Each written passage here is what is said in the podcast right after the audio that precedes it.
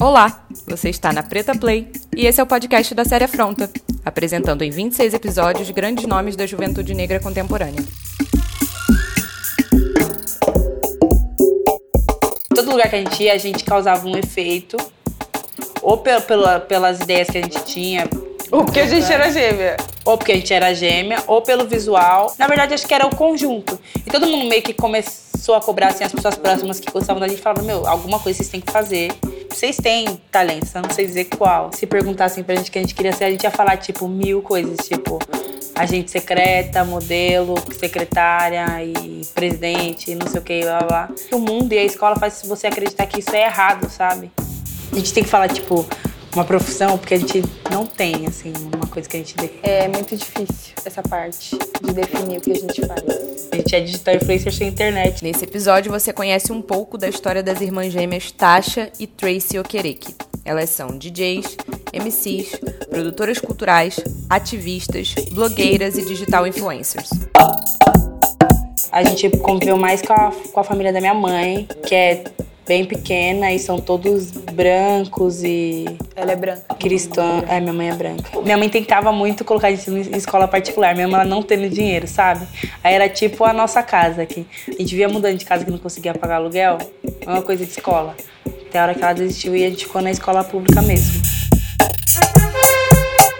Nosso pai, ele é nigeriano são muitas tribos de, de africano. E meu pai tinha restaurante. Então, todos eles estavam lá, eles falavam inglês pra poder todo mundo É. A gente não sabe desde quanto a gente fala inglês. A gente aprendeu quando a gente começou a morar com ele de tanto ouvir, ouvir as pessoas e tal. Mas a gente se trancava muito nós duas. E meu pai só andava, ele é africano, e só andava né? com outros homens, tipo, é, a gente saía com ele, sei lá, eh, pra ele assistir jogo e beber uísque com os amigos. Só coisa chata pra uma criança, né? Como a gente ficava muito em casa, a gente gastava todo o nosso dinheiro com revista e livro. Então a gente comprava revista, tipo, Capricho. Atrevida, toda tinha. É, e livro era a um mundo à parte, né? procurou, Porque é. todas essas revistas era tipo.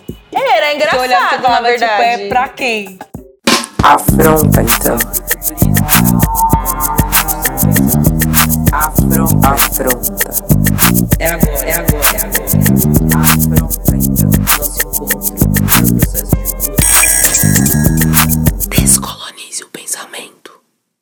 Tinha uma equipe que chamava Dramaticalis. Cinco, seis neguinhos, assim, mó bonde. Que eles tocavam, é, tipo, esses black total, assim, na festa e tal. Mas eu já olhava aquilo e falava, nossa, mano. é Nossa, engraçado, porque eu sempre vivo, cresci, né? minhas amigas também eram pretas e tal. Mas ver pretos querendo ser preto é muito diferente. Então, isso foi uma das coisas que expandiu. Aí a gente ficou, mano, do fluxo, né? É, época de bonde também. A gente era de um bonde que era charada surf. E tinha o Bitrinho, que é o nosso irmão de coração. Ele levou a gente pra Batalha de Santa Cruz, que ele era organizador da Batalha de Santa Cruz. E foi aí que a gente saiu um pouco da quebrada, né? Conheceu o centro, sabe? A gente começou a ver em, a- em ação esse mundo de música. A gente tinha uma pesquisa extensa em casa, mesmo que a gente estava sempre A gente gostava funk. de uns bagulho que a gente nem sabia que as pessoas É. conheciam. Tipo, eu falava pras pessoas, meu, tem um grupo lá que chama Farside, não sei o que. Aí as pessoas falavam, nossa, todo mundo conhece isso. Que, mano, eu escutava na minha casa, né? A gente começou, né, colar, assim, e conhecer, óbvio, também pessoas com experiências diferentes, tipo, pessoas burguesas. Começou a colar em rolê na Augusta, rolê no centro, tipo, coisa que eu não fazia, coisa que a maioria das minhas amigas da quebrada nunca vão fazer também. Depois que a gente foi pro Santa Cruz e expandiu, assim, a gente sentiu, pô, a gente tem que fazer alguma coisa. E a minha mãe, ela trabalhava em telemarketing, mas ela sempre saía dos trampos, não virava, aí ela trabalhava na casa dos outros e tal. E as amigas dela e na casa dos outros também, tipo, as pessoas davam roupa pra gente. E aí, naturalmente, eh, algumas coisas a gente customizava, mas customizava assim, tipo, de cortar, fazer uma cropped e tal. E aí a gente colava lá e tinha na Batalha de Santa Cruz, e aí tinha a Drica, a Drica Barbosa, e a irmã dela, a Kelly.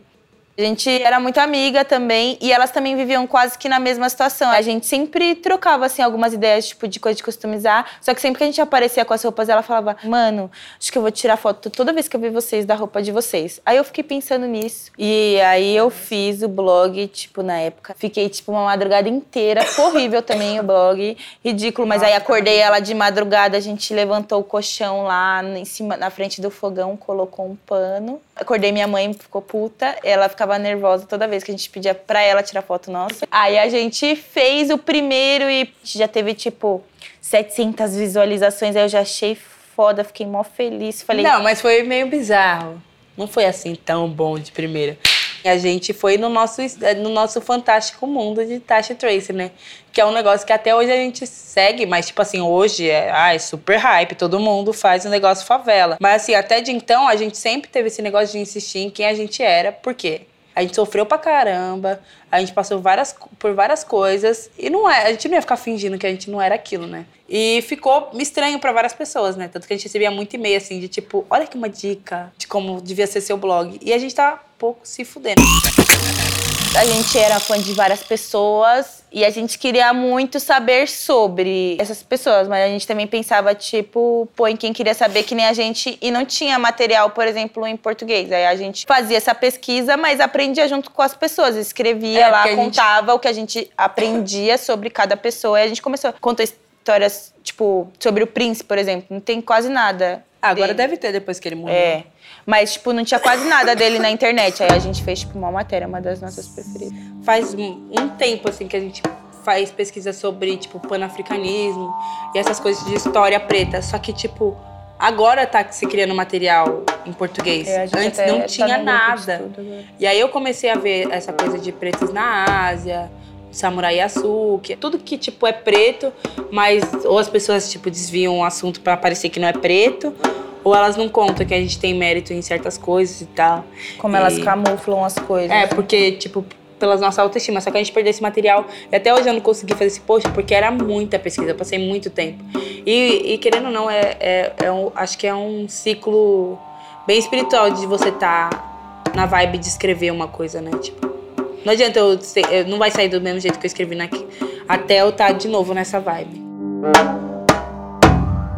As pessoas querem muito te fazer sentir mal, tá ligado? É, mas E querem muito te moldar com a imposição delas. Querem muito que você se sinta menor. Então, por isso que, mano, é essa coisa de, tipo, a gente tentar trabalhar com o blog a autoestima e o conhecimento das pessoas, que é assim que as pessoas vão mudar, né?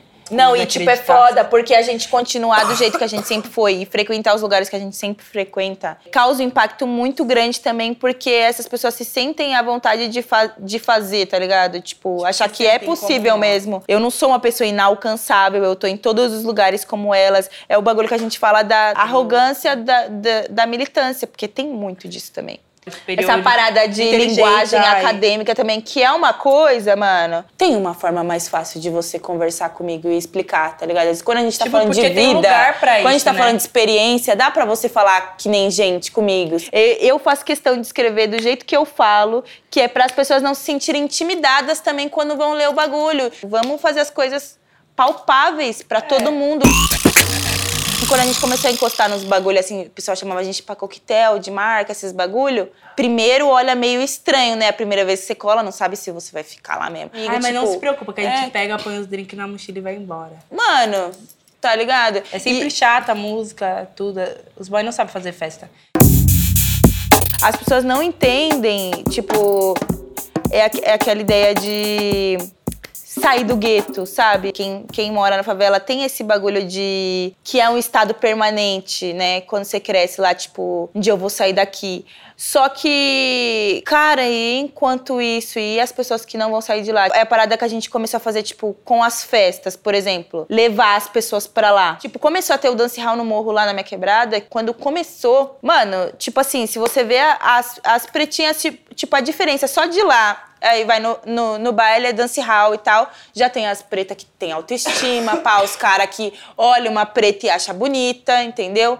Aí as minas que é pretinha, não sei o que, e chega lá, tipo, da, da quebrada, colava lá, só de olhar lá. Aí você vê, tipo, você vê a menina Porque, semana querendo que vem, ela ali- já tá com uma roupa que ela gosta, tá ligado? Porque Aí depois ela ela já usa o cabelo do jeito que ela gosta. Então, tipo, isso faz uma mudança muito grande. Nesse momento, eu tô me sentindo muito feliz de poder projetar as coisas pra lá, que eu tô entrando nessa fase. E antes eu tava com muito medo de não conseguir fazer nada lá. Eu falei, mano, nós estamos fazendo só trampo comercial. Daqui a pouco eu vou ficar só no centro. Vou começar a É, fazer e a só gente faz centro, lá, tipo, coisas. e a gente meio que pesa nesse negócio de responsabilidade também, de tipo, a gente tá fazendo a festa lá, numa invasão, por exemplo. A gente pede pra trazer alimento, brinquedo pras crianças, agasalho. E a mudança que a gente fez também nas pessoas burguesas de terem ido lá. Tipo, ter que Tipo, atravessar uma tábua de madeira. Ver que, é- As que pessoas não... é na televisão, tipo, não é uma coisa tipo televisiva que isso acontece, tem pessoas que têm essa condição, tipo, ver lá as crianças brincando descalço lá na terra, brincando com um pedaço de corda, tipo, super Tipo, feliz, não é foto de fotógrafo, sendo tá criança, tá ligado?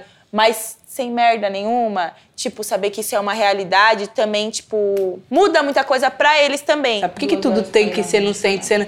E por que, que as pessoas ficam oferecendo lugar pra gente fazer festa no centro? Pô, eu saio da minha quebrada e venho pra cá e outra. O centro já tem um monte de coisa. O centro não precisa de tanta cultura assim mais. Na minha quebrada não tem nada. Querem criminalizar o funk, por exemplo, que é a única coisa que a gente tem.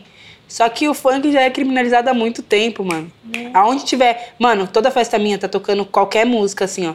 Porque vem, às vezes, vem, os, vem as Patrícias, Maurício se mistura com Savelada, aí a polícia não invade, assim, tipo, já na hora. Porque eles veem pessoas diferentes. Mas se começar a tocar funk, eles já param na porta. É um projeto que a gente está elaborando de roda de conversa que o tema é justamente esse, é público-alvo, a estética que mata, porque é. isso, tá ligado? Segundo pesquisa realizada pelo Mapa da Violência, a cada 23 minutos, um jovem negro é assassinado no Brasil.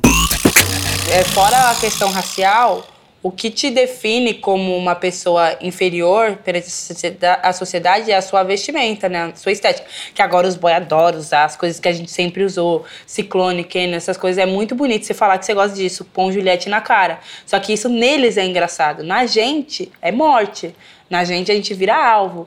Então, tipo, o, que, o nosso trampo é pra quem é de quebrada, quem anda do jeito Ter que quer, poder transitar todos- onde quiser. é, Não é assim a sabe? gente ficar indo lá e, tipo, ai, eles beijando nossa mão, tipo, foda-se.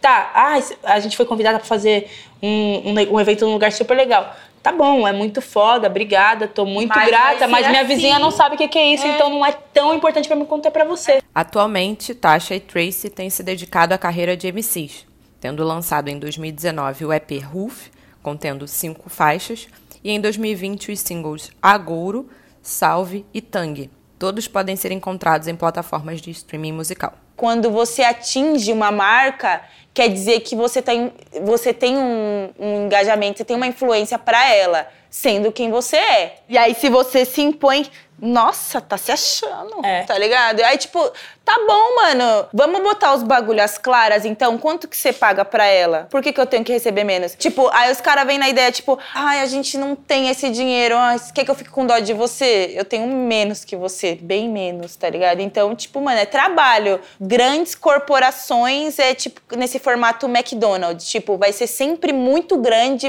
mas sempre vai pagar 400 reais pra todo mundo, tá ligado? Tipo, a gente ia assinar um contrato de exclusividade, os caras não queriam pagar dinheiro pra Queria gente dar usar roupa e tênis, tipo, roupa e, E- tênis, mano.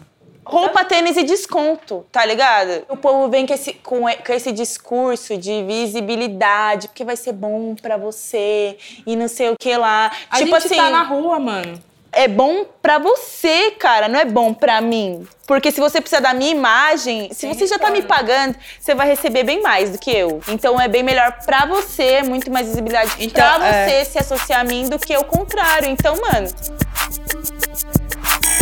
Afronta então. Um oferecimento Café da Preta. Afronta é uma série audiovisual com direção de Juliana Vicente, em uma coprodução da Preta por Ter Filmes e o canal Futura, que pode ser assistida também na Netflix. Próximo episódio é com a poeta e artista visual Mariana de Matos. Foi um prazer ter você por aqui. Até a próxima.